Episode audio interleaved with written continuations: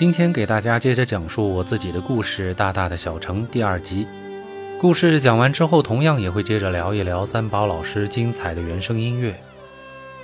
在上一集的故事结尾，我讲到了我们一家搬进了宿舍楼居住，去等待国营单位将我们的新房子盖好的部分。搬到宿舍楼的感觉，自然要比住在筒子楼一样的酒店房间里感觉要好上几百倍。南北通透，窗明几净。而且居然还有独立的厕所，虽然那个时候的房子对卫生间的概念还几乎停留在解决内急的问题上，所以我在这里也才用了厕所而不是卫生间的称呼。这个厕所真的也就是个解决内急的场所，连一米见方都没有，仅仅就只是容纳了一个蹲坑而已。人在入厕的时候手都没办法稍微往两边伸展，甭提有多局促了。但就是这样一个厕所，让我们深深地感受到了无比的惊喜，因为再也不需要去饱受公共厕所的肮脏和腐臭，也不需要在偶尔夜里闹肚子的时候还得强忍着等天亮去公厕排队的苦楚。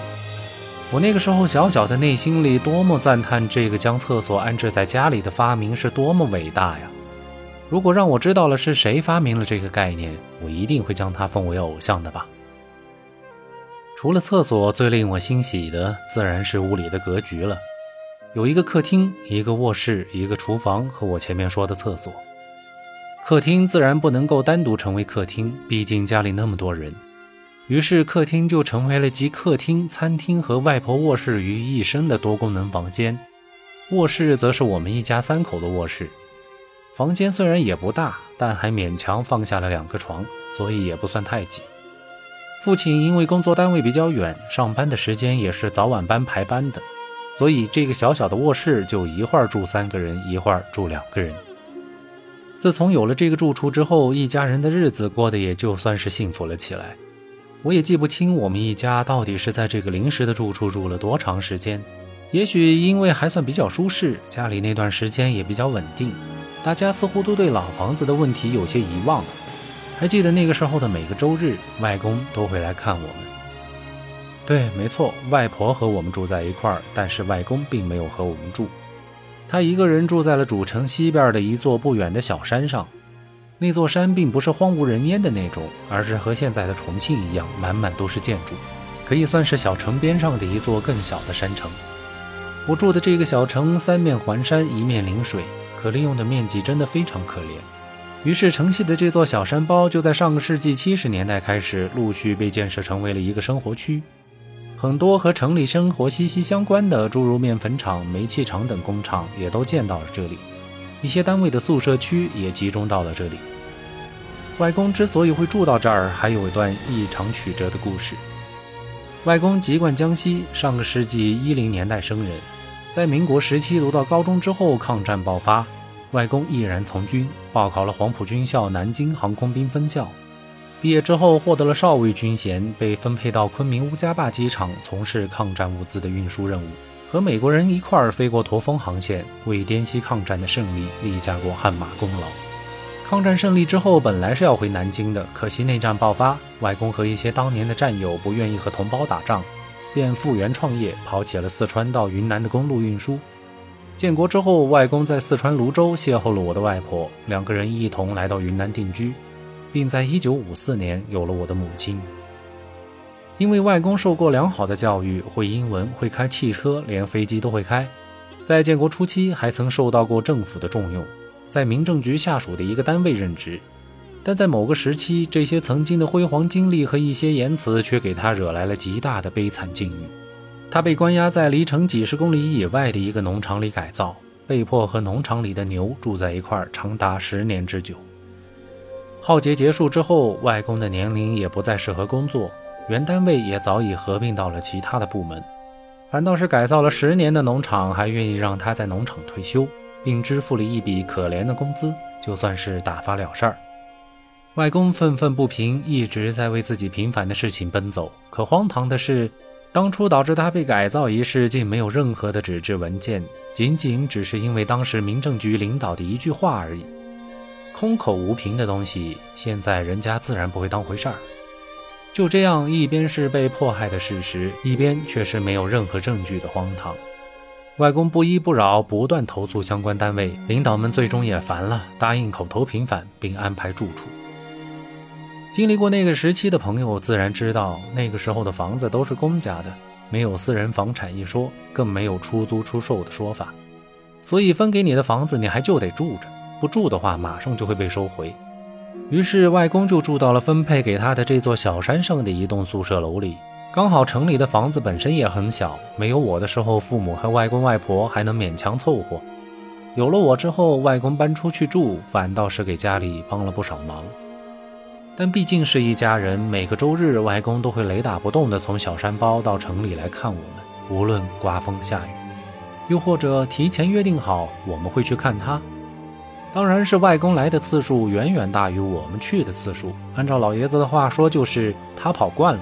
天上地下都跑过来看我们的这点路程真的不算啥，可是，在我那个时候看来，这段路程真的很遥远。那个时候的交通工具就两样：自行车和公交车。公交车那时候只在城里跑，路数也非常有限。如果要坐车去的话，只能在终点站下车，然后步行同等的距离。对于成年人来说还好，但对我来说就够呛。带着我去的话，我是一定会胡搅蛮缠、要背要抱的。这样一来，大人自然也就受不了了。骑车的话也是个麻烦。那个时候的自行车不是谁想买就能买的，国家实行计划经济，一切供不应求的商品都实行票证制。像自行车、电视机这类的抢手货，你就算有钱也买不到，得在所在单位提出申请，然后层层批示，同意之后你才拿得到指标。然后带着这张盖满了各种公章的纸，在规定的时间到规定的地点，再用钱来买。所以在那个时候，家里还算运气不错，有了一辆自行车。这种自行车全国似乎都是有一个一致的称呼——二八大杠。二八指的是自行车的轮径为二十八寸，这个是国际惯例。现在的自行车也基本沿用这样的标准，只是相对尺寸小一些，常见的为二十到二十六寸，像二十八寸的现在已经很少见了。大杠则是指自行车的车体部分，连接握把横杠一直到座位的这个支撑呈倒三角形，上边的这根横杆笔直水平，就叫做大杠。别小看这样一辆自行车，大杠上可以加装一个儿童座椅，就成了我的专属座位。后边的载重架还可以坐一个人，那个位置一般是我母亲的。可这也就只解决了三个人的出行，外婆还没地儿坐呀。于是，在那个年代，就诞生了一种叫做边兜车的玩意儿。边兜顾名思义，就是加装在自行车一侧的。灵感绝对是来自于边三轮的摩托车。这种摩托车，如果您还没有概念的话，可以去看一部叫做《虎口脱险》的电影，瞬间你就明白我在说什么了。这种边兜车装好之后，一家四口人的出行就妥妥的了。只是说，这种深度改装的怪物，如果放到今天的话，一定是不能够上路的，因为实在是太不安全了。众所周知，自行车拐弯的时候，除了要依靠手来带动握把转向，还需要身体自然倾斜来保持平衡，这是物理规律。加装了边兜之后，拐弯的时候就和三轮车比较类似，只能是单纯依靠握把来转向，但车子的重心已然发生了改变，呈现了一边倒的格局。我母亲在第一次试骑的时候，就因为没法掌握控制方向的方法，狠狠摔过一次。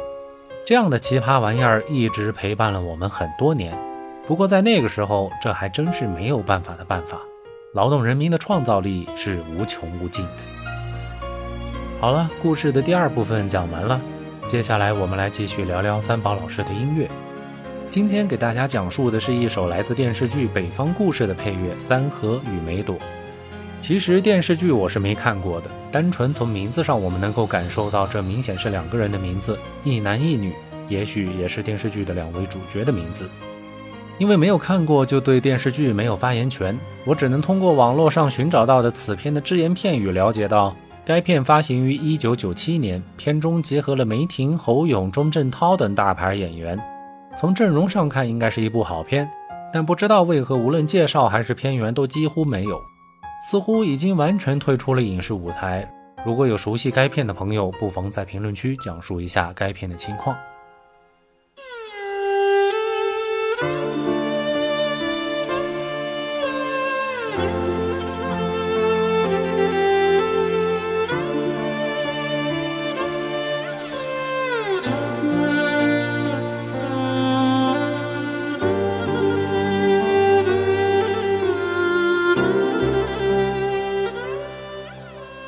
幸好在时隔了三十多年之后，优秀的原声音乐还没有被遗忘，至少在我听过之后，依然引起了我强烈的共鸣。所以在这里推荐给大家一块儿来欣赏。曲子一开篇就是优美的马头琴，直接把我们带到了广袤的大草原之上。在上一期节目之中，我们已经预告过，三宝的音乐经常会描绘内蒙古大草原的广阔和孤寂。谁曾想，在这首曲子之中，这种感觉是来得如此之干脆。看来，作为蒙古族的三宝，就连表现悲怆和孤寂都显得那么豪爽。当然，除了这种豪爽之外，作者用了除开头的影子之外的将近三分之一的篇幅来做了一段情感上的对话，用到了一些管乐和小提琴来代表男女主人公，主旋律和和弦之间也一唱一和，仿佛正在进行着一场安静且美好的爱恋。然而，整体上又有着一种类似旁白音乐的效果。我相信，在电视剧的实际使用当中，肯定也能够充分配合画面。做到情感的烘托和情绪的提升。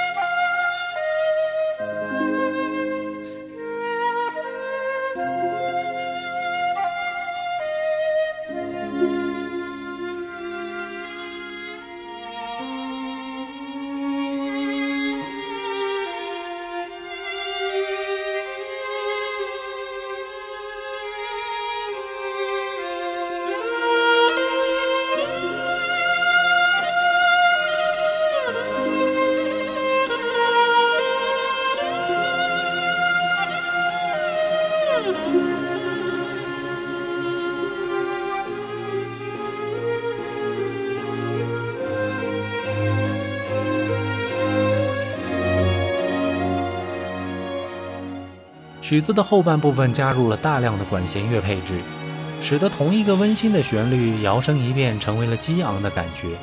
结合电视剧的时代背景，我们不难想象这段音乐所代表的正是抛开了儿女私情，转变成为家国情仇的复杂情绪。这正是不同配器和节奏所带来的情感变化。